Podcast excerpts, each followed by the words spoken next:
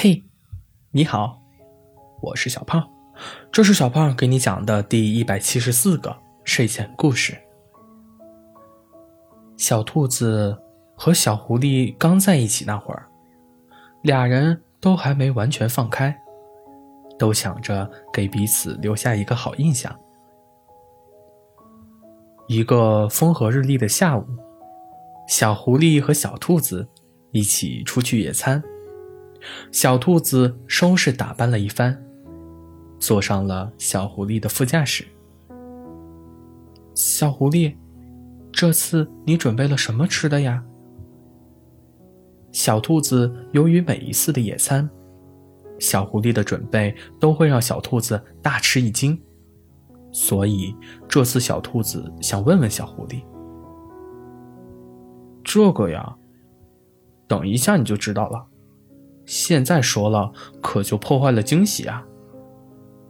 小狐狸还是懂惊喜的。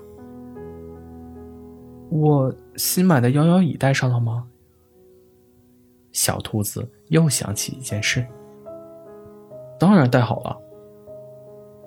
小狐狸知道小兔子可宝贝这把新买的椅子，在家里还不让坐呢。你先睡吧。到了，我会叫你的。小狐狸摸了摸小兔子的脑袋，小兔子睡眼朦胧，睁开眼发现，小狐狸就已经摆好了摇摇椅，拉好了帐篷。看见小兔子醒了，就走了过来。醒了，快来看看这一次的小惊喜吧。小狐狸招呼小兔子。去野餐小桌子前，一个粉红色插满小星星的精致小蛋糕摆在桌上。这个小不是谦虚，是真的很小。哇，好漂亮的蛋糕！小兔子确实有被惊喜到。还有其他的吗？小狐狸摇了摇头。昨天只来得及做完了这个。小兔子点点头，挺好的，咱俩吃就够了。于是，小兔子和小狐狸一人一半，把小蛋糕吃完了。你吃饱了吗？小狐狸问小兔子。吃饱了，你呢？小兔子也问。我也吃饱了。小狐狸点点头。那我们回家吧。半夜，小兔子悄咪咪的起床，来到厨房，端出冰箱里的小甜饼。悄声端到桌子上时，撞到了一团柔软的毛毛，双方都被吓了一跳。小兔子叫了一声，话音刚落，电灯亮起，端着巧克力酱的小狐狸与端着甜品的小兔子四目相对，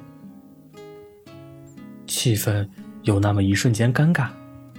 最后是小狐狸打破沉默，关心的问小兔子：“你是不是下午没吃饱呀？”小兔子立刻否认：“没。”没有，我想着你下午一直在做事情，可能没吃饱，就打算端去给你吃的。小狐狸憋着笑。哦，这样子啊。小兔子指指小狐狸手里的食物。小狐狸笑笑，打着哈哈。这个啊，我跟你想的一样，打算端给你吃。小兔子说：“哦，是这样子啊，那咱俩真有默契。”“是啊，是啊。”气氛陷入了一阵短暂的沉默，还是小狐狸先开口：“那我们还是一人一半吧。”“好，一人一半。”好了，故事讲完了。故事来自微信公众号。睡前故事杂货店，我们下次再见，晚安。